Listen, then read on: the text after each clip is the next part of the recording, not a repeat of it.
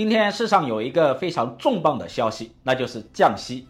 中国人民银行授权全国银行间同业拆借中心公布，六月二十日一年期的 LPR 下调十个基点，降到百分之三点五五；五年期以上的 LPR 也下调十个基点，降到百分之四点二。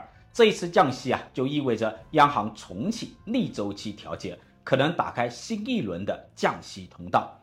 各位舍友好，欢迎来到清河直播间，我是清河。今天是第二十四期，我们一起来讲降息这个话题。上一次降息啊，还是去年的八月份之后呢，市场一直期待降息，但是呢，最后都落空了。LPR 连续九个月按兵不动，到了六月份呢，终于降息了。而这一次降息呢，意味着市场的利率啊正式下降，也意味着央行啊在今年重启逆周期调节。那么，央行为什么要重启逆周期调节呢？原因呢？我之前在直播中也讲过，今年一季度啊，中国经济开始复苏，尤其是消费服务业反弹，房地产呢也在三月份出现了小阳春。但是呢，进入到四月份和五月份，情况就发生了变化，各项复苏呢就明显的回落了，PPI 呢也快速的下跌，企业的利润下降，政府的财政收入也在下降。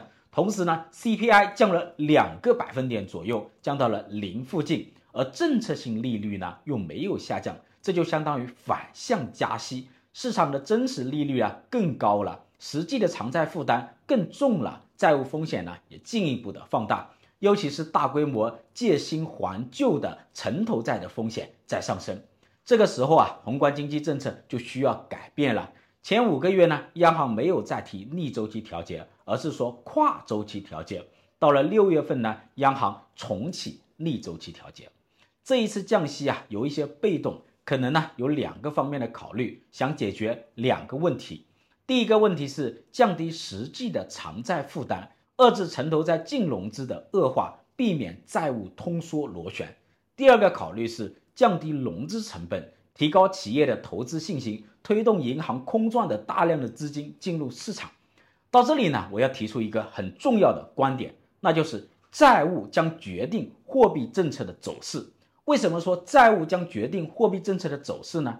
逻辑上啊，它是这样子的：当债务啊逼近了极限，大量的借新还旧的时候呢，投资和消费自然就会很低迷，经济呢就进入通缩阶段。那么真实的利率就在反升，实际的偿债负担就更重了，地方政府的专项债、城投债就更重了，家庭的存量房贷负担也更重了，还有银行，银行的债务呢也在加重，大量的资金啊滞存在银行，银行的负债端不堪重负，就不得不降低存款利率，最终呢，央行会被迫降息来降低各个部门的债务负担。所以啊，庞大的债务规模决定了未来的利率中枢将下行。六月份降息呢，只是一个开始，正式打开新一轮的降息周期，实施长期的逆周期调节。那么，央行具体它是怎么操作的？如何实现长周期的逆周期调节呢？接下来呢，我就科普一下央行的货币政策的它的操作方式，看看利率走廊它是怎么影响市场利率的。通常呢，商业银行呢吸收资金啊，一般有这么几个渠道：一是向储户吸收存款，二是向同业银行进行短期拆借，三是向中央银行贷款。向中央银行贷款呢，还是一个非常重要的资金来源。原因是啊，储户的资金存款，还有同业银行的资金啊，它根本上啊都是来自于央行发行的一个基础货币的派生。所以呢，央行可以通过控制对商业银行的贷款利率来影响商业银行的资金成本，进而影响商业银行的市场贷款利率。央行对商业银行的贷款利率，这个贷款呢，我们称之为基础货币，贷款的利率呢，叫做政策利率。也就是说啊，央行可以通过调整政策利率来影响市场利率。这个过程呢，我们称之为利率走廊。我们在上周的直播中讲过，央行下调逆回购的利率，接着就下调中期借贷便利的利率，然后呢，我预测二十号，也就是今天市场的贷款利率，也就 LPR 呢也会下降。为什么我会这样预测呢？我就是根据利率走廊来预测的。在中国啊，中期借贷便利的操作利率就是政策利率，是很重要的政策利率。LPR 是贷款的市场报价利率。央行下调中期借贷便利的操作利率，就会推动 LPR 利率的下调。接下来呢，我们对比一下中国和美国的央行之间的不同的操作。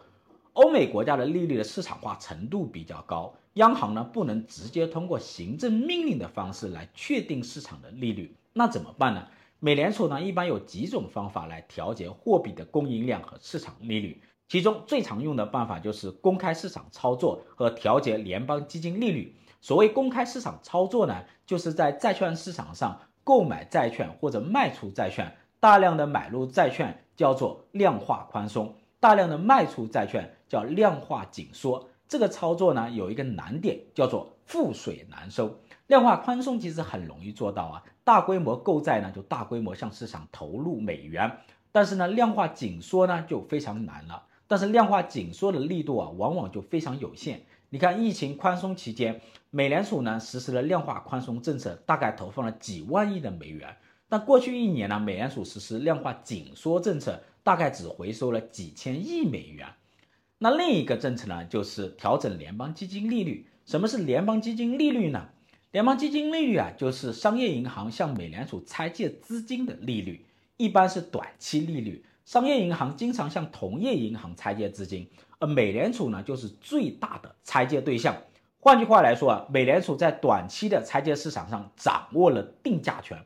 一旦美联储上调或下调联邦基金利率，那么银行间的拆借利率就自然会上调或下调。如果联邦基金利率上调，那么银行间的拆借成本就会上升，那么商业银行就不得不提高市场的贷款利率。这样呢，美联储就通过调整联邦基金利率来达到了影响市场贷款利率的一个目的。还有一点需要理解的是，预期管理的作用和反作用。美联储一旦宣布或暗示联邦基金利率将要上调，那市场就会预期流动性将减少，银行呢也可能会主动的提高市场的贷款利率。说完了美联储，我们就说中国的央行。那中国央行是怎么操作的？中国的利率啊，它不是完全的自由化的利率。中国的央行对利率的调节啊更加直接，工具呢也更加的多样。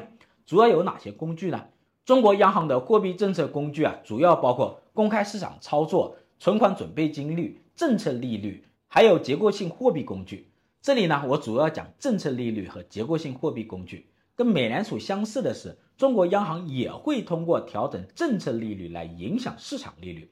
但是呢，中国的政策利率啊，要比美联储要多一些。中国的政策利率包括常备借贷便利利率、中期借贷便利利率、抵押补充贷款利率，还有再贷款再贴现利率。贷款规模比较大的是中期借贷便利。抵押补充贷款，还有再贷款再贴现。那再贷款再贴现和抵押补充贷款呢？它属于结构性工具。这个呢，我一会儿再讲。这里呢，我们重点看中期借贷便利。中期借贷便利呢，它是一个长期的利率啊，贷款规模呢占比是最大的，目前达到百分之三十一左右。央行通过中期借贷便利利率的控制来调节市场利率，这跟美联储啊是有很大的不同的。美联储控制的是短期的联邦基金利率，类似于中国银行间的拆借利率。但是中国央行呢，主要控制的是长期的中期借贷便利利率。你看，美联储因为控制着联邦基金利率，美国的银行间的隔夜拆借利率的波动是很小的。但中国央行呢，主要控制是长端利率，银行间的隔夜拆借利率的波动率啊，明显要高于美国和欧洲国家。接下来我们看啊，中国央行的利率走廊它是怎么走的？